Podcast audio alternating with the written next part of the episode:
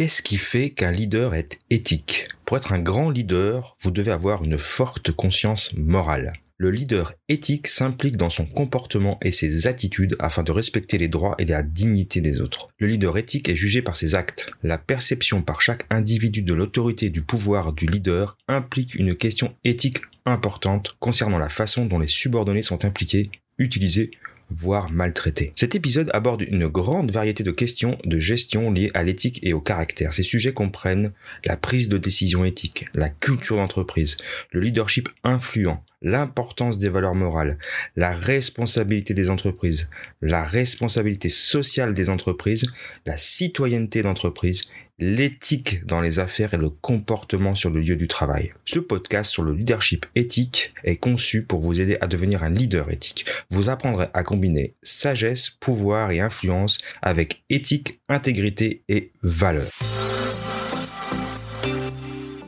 Bienvenue dans le podcast des leaders holistiques. Je suis Christophe, créateur du site lelinmanufacturing.com et de la formation Culture Lean, votre expert en leadership, excellence opérationnelle et lean management depuis plus de 25 ans. Ce podcast est pour vous si vous êtes attiré par le leadership, le développement personnel et la spiritualité. Si vous avez besoin de mieux équilibrer votre vie privée et votre vie professionnelle. Si vous avez d'importantes responsabilités professionnelles et que parfois cela affecte votre vie privée ou inversement. Si vous voulez devenir un leader serviteur, bienveillant, humaniste, éthique et intuitif, si vous voulez développer un leadership avec une approche globale, intégrale, holistique, basée sur votre corps, votre cœur et votre esprit, pour le bien de vos proches et de la communauté, alors vous êtes au bon endroit. Que vous soyez un homme ou une femme, directeur, manager, leader expérimenté ou pas, coach accompagnant des dirigeants, je vous remercie de passer ces quelques minutes avec moi aujourd'hui. Allez, on y va, c'est parti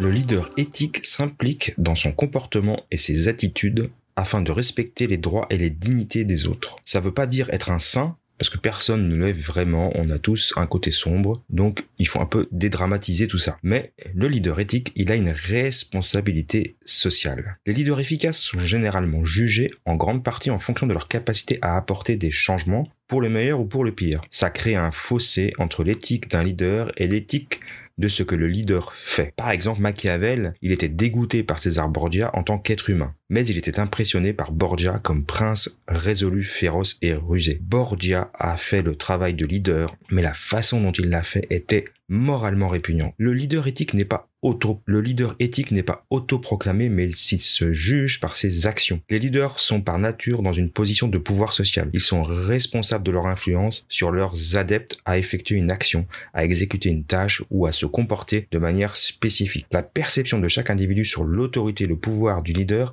implique d'importantes questions éthiques en ce qui concerne la façon dont les subordonnés sont impliqués, utilisés ou maltraités. Lorsque le leader est motivé par la domination, les suiveurs sont essentiellement vus comme des sujets conformistes et manipulables à l'extrême. Il est clair que l'abus de pouvoir pouvant mener à la douleur physique ou mentale va à l'encontre de l'idée de dépendance mutuelle dans une organisation et de valeur de préservation de la dignité et de la liberté personnelle. Sur le plan utilitariste, blesser ou maltraiter des gens n'est que rarement le moyen de tirer le meilleur parti d'eux. Ça paraît évident. En outre, l'abus prive le leader de pouvoir disposer d'une information honnête et de jugements impartiaux de la part de ses subordonnés qui vont être, par son attitude, intimidés. Ça peut alimenter le repli sur soi ou la tromperie qui sont des pièges et des failles de la stabilité du pouvoir arbitraire. L'influence des leaders implique une responsabilité dans la transmission ou de la modification d'une hiérarchie de valeurs chez les subordonnés, pour que les autres leur fassent confiance et acceptent de devenir leurs subordonnés. Soit les leaders éthiques sont en place et exercent leur pouvoir de façon légitime, soit ils désirent exercer ce pouvoir et agissent en conséquence. Aussi, le leadership éthique se concentre sur la manière dont les leaders exercent leur pouvoir social dans les décisions prennent.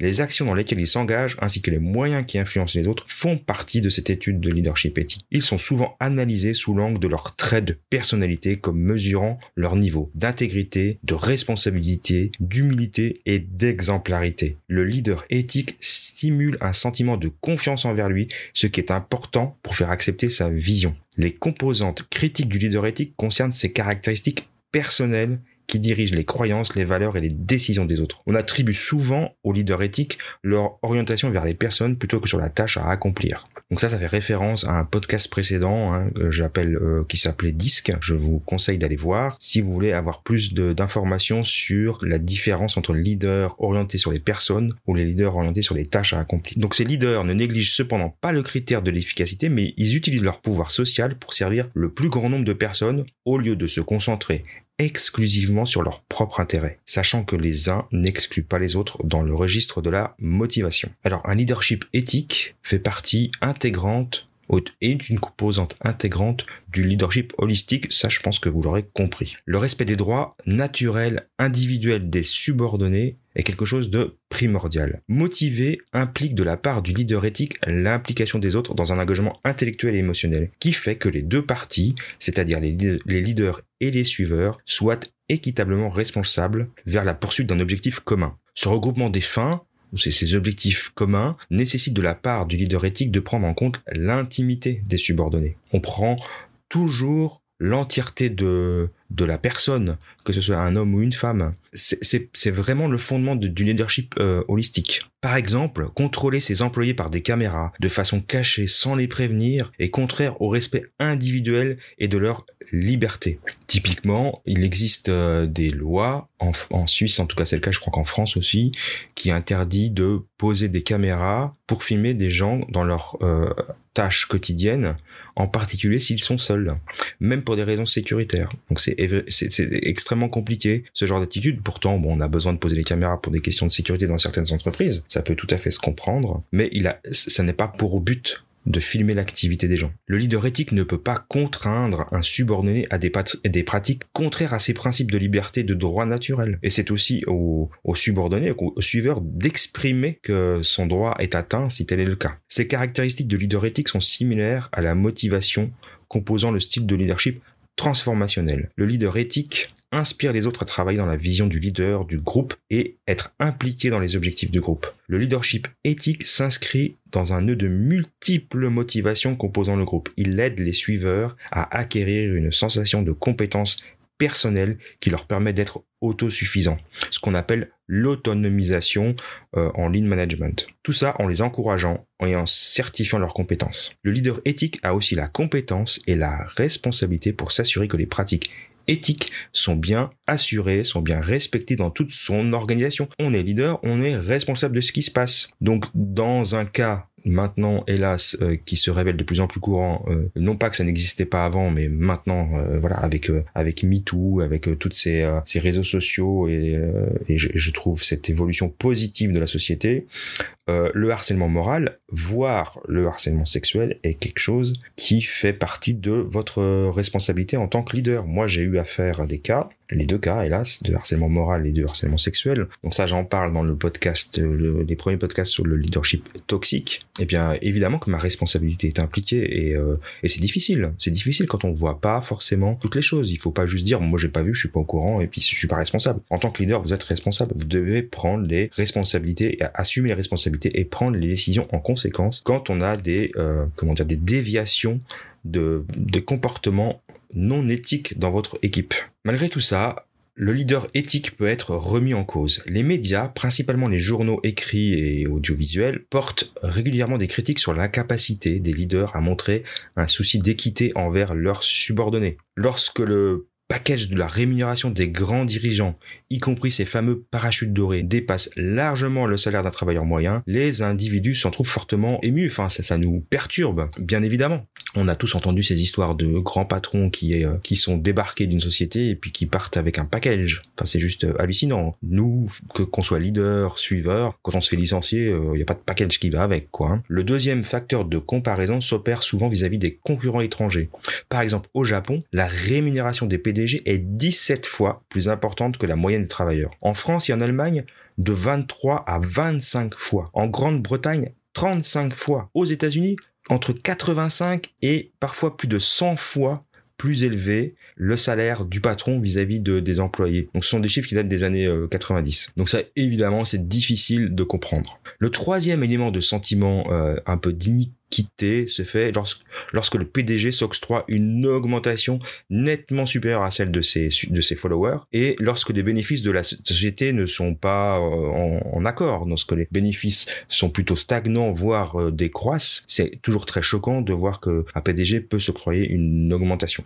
Bon, ça se fait de moins en moins parce que c'est devient public, mais ça a quand même existé. Donc de telles disparités peuvent produire une remise en cause du niveau de rémunération des leaders, et bien que ceci soit reconnus comme nécessaires, ils peuvent être aussi perçus négativement pour une position d'autorité qui leur accorde des avantages un peu spéciaux. Le pire de tous, les dirigeants dont la performance est inférieure aux autres, mais qui restent bien récompensés, sont incapables d'encourager leurs collaborateurs à maintenir leur confiance en restant fidèles, d'autant plus que les médias rapportent régulièrement des exemples de licenciements majeurs. Toutes ces informations renforcent ce sentiment d'iniquité, voire provoquent un sentiment d'injustice lorsque les employés sont licenciés alors qu'ils étaient salariés de longue date dans l'entreprise. Les conséquences de cette remise en cause du leader éthique font naître dans la population un sentiment fort et général de doute et de mépris. Hein, c'est un peu paradigme français on a une forte euh, défiance vis-à-vis des leaders et, en de ces, et de ces grands patrons qu'on considère comme étant des, personnes qui exploitent les collaborateurs. Contrairement à la Suisse, puisque je connais les deux, les deux côtés des frontières,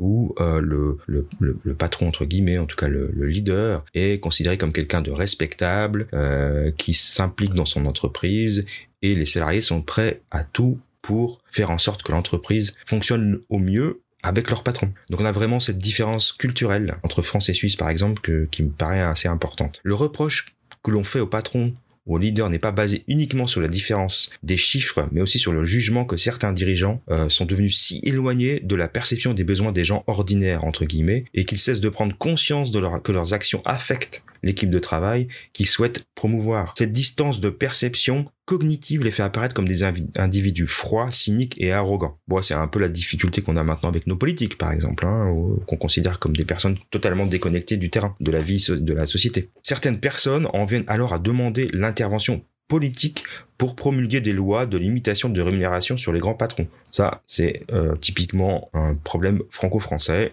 où on pense que la loi va résoudre tous les problèmes. Bon, c'est discutable, c'est pas le sujet de ce podcast, mais j'avoue que je pense pas que ce soit la solution. Or, l'éthique n'est pas de l'ordre de politique, puisque parmi eux, certains hommes et femmes politiques sont quelquefois sous le projecteur du jugement éthique de leurs semblables. Donc si l'éthique du leader ne provient pas du monde de la politique, ces ressources existent cependant dans un ordre moral transcendant, transmis par la tradition et dont la parole doit être entretenue, maintenue en dehors d'un contexte opportuniste en particulier auprès des nouvelles générations. Donc ces, personnes, ces transmetteurs de l'ordre éthique, sans perdre de leur modernité, ne sont pas toujours ceux que l'on interroge et que l'on met en avant dans le monde de l'émotion, de l'information écrite et audiovisuelle. Pour, conclure ce podcast, sommes-nous tous des leaders éthiques?